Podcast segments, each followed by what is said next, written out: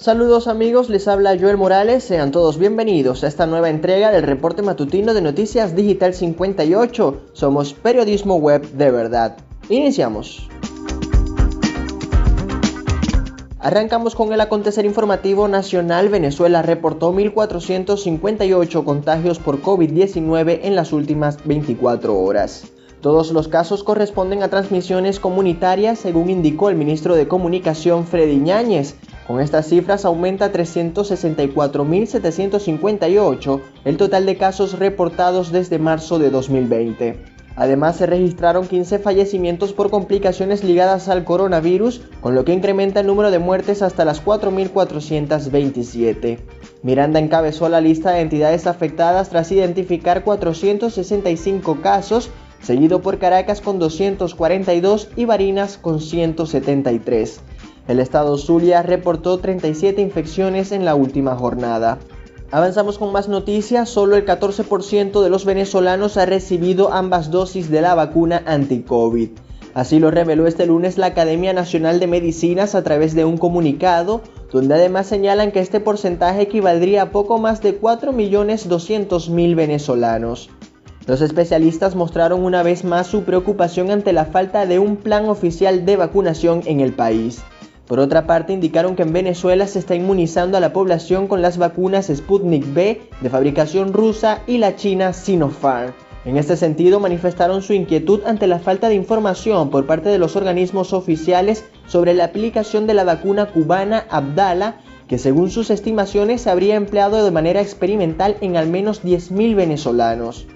Continuamos con más información. Primero Justicia se separa del gobierno interino en la gestión de activos venezolanos en el extranjero. La decisión fue notificada este lunes por el partido político a través de un comunicado difundido en sus redes sociales. La organización asegura que el llamado presidente interino, Juan Guaidó, no tomó en consideración sus propuestas para el manejo de activos nacionales. La tolda amarilla defiende la postura de su presidente Julio Borges de transferir los activos a un fideicomiso administrado por un ente externo. Primero Justicia alega que desde hace un año presentó al gobierno interino sus quejas por la gestión tanto de los recursos como de las empresas del Estado venezolano. Por último, indican que los bienes de la nación deberían estar al servicio de los venezolanos y no deben ser entregados a ninguna empresa o gobierno extranjero. Seguimos con información nacional. Sistema bancario estará inactivo desde el 30 de septiembre por la noche hasta el 1 de octubre.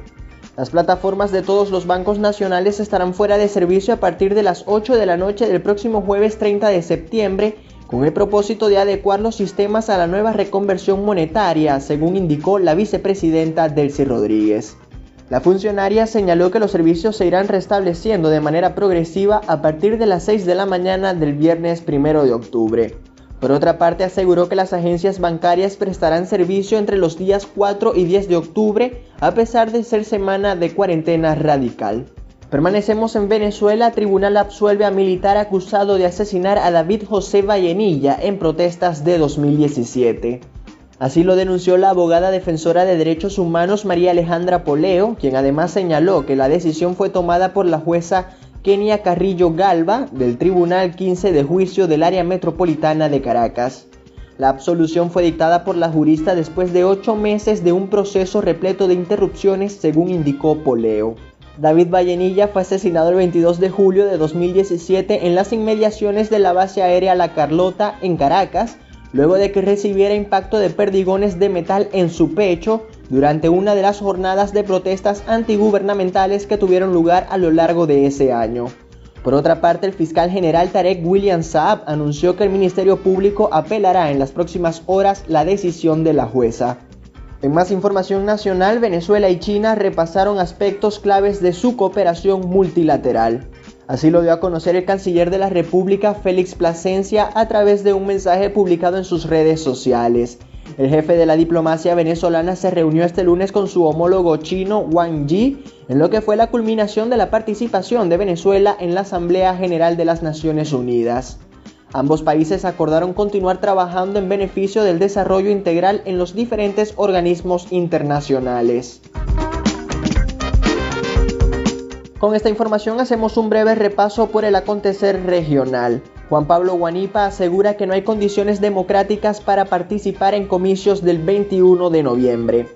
El dirigente zuliano destacó este lunes en un mensaje publicado en sus redes sociales que debido a esta situación decidió no postularse en esta oportunidad para ninguno de los cargos públicos en disputa. Sin embargo, dijo respetar la decisión de quienes sí participarán. El también vicepresidente de la Asamblea Nacional electa en 2015 destacó que los actuales candidatos no deben asumir campañas convencionales y resaltó que en este momento no existe una fiesta electoral en Venezuela. Guanipa hizo un llamado a los factores políticos para que luchen en conjunto para lograr condiciones democráticas y así alcanzar el cambio en el poder político a través del voto. Permanecemos en la entidad denuncian incumplimiento de normas ambientales debido a derrames petroleros en el lago de Maracaibo. Así lo evidencia el más reciente informe de la Comisión para los Derechos Humanos del Estado Zulia, CODES, que fue publicado este lunes 27 de septiembre. Según datos de la organización, en los municipios de la costa oriental se han denunciado al menos seis derrames de crudo en lo que va de año.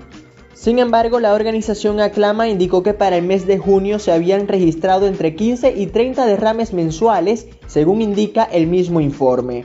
Por último, CODES reiteró su llamado a las autoridades regionales y nacionales para que garanticen el cumplimiento de normas que aseguren un medio ambiente sano, equilibrado y sostenible.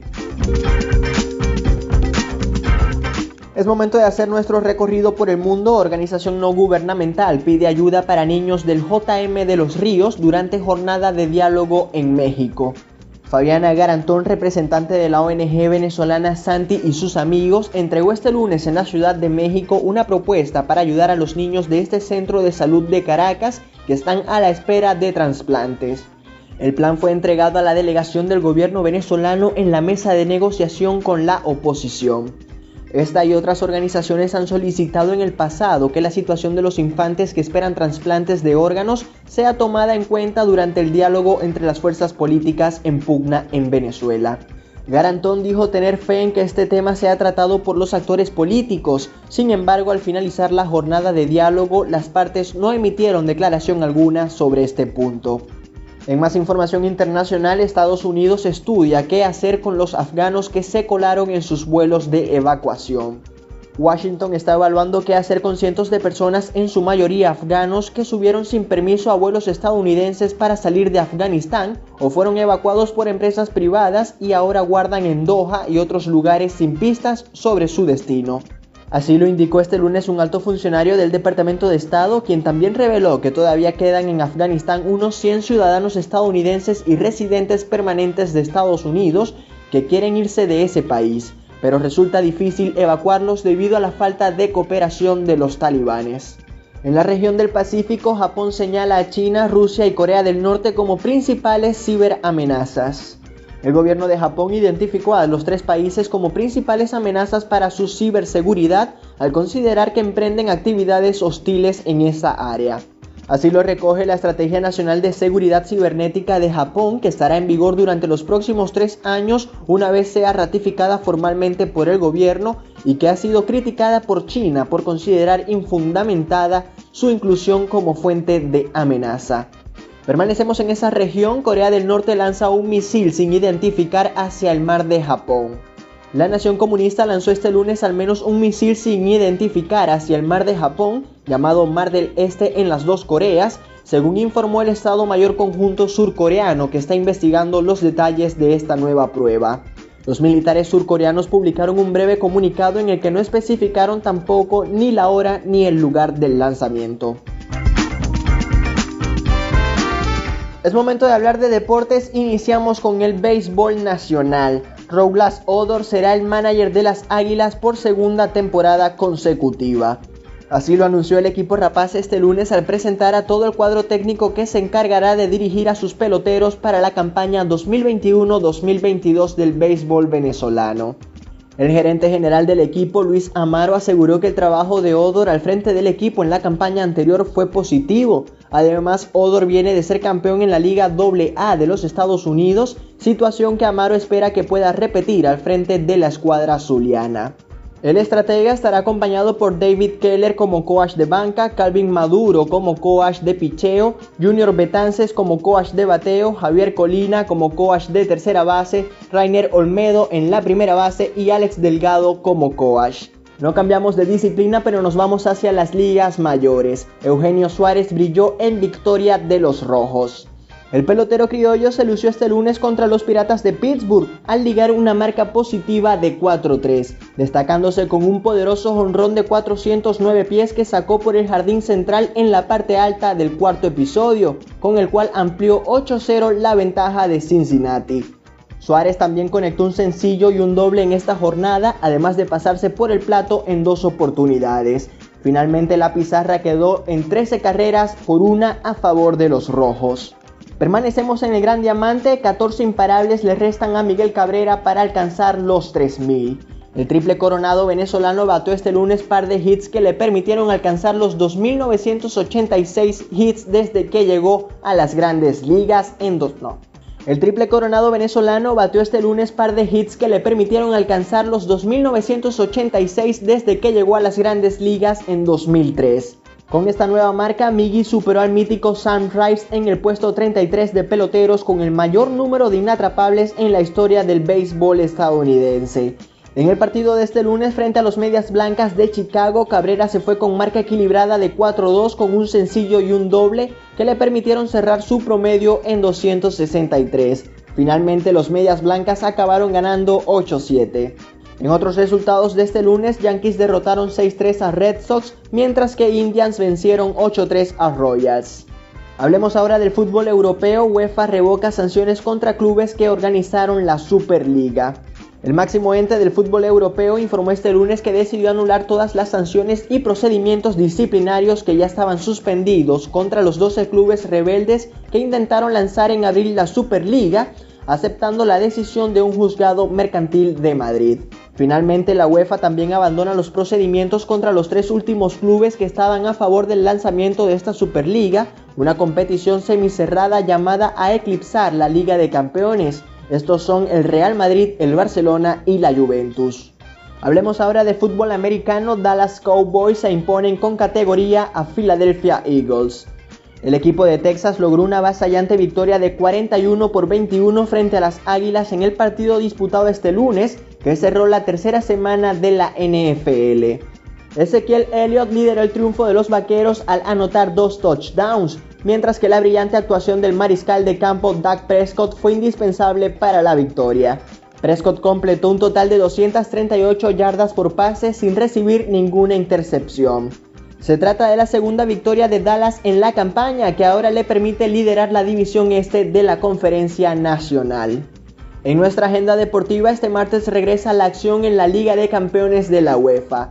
Esta segunda jornada de la fase de grupos nos dejará importantes partidos como el Milan Atlético de Madrid, el enfrentamiento entre el PSG y el Manchester City y el Borussia Dortmund contra el Sporting de Lisboa. Nosotros nos despedimos recordándole que estas y otras informaciones usted puede ampliarlas en nuestra página web digital58.com.be y si desea mantenerse informado síganos en nuestras redes sociales como arroba digital-58 y suscríbase a nuestro canal de Telegram. Ponemos fin a este reporte matutino, narró para ustedes Joel Morales. Somos Noticias Digital 58, periodismo web de verdad.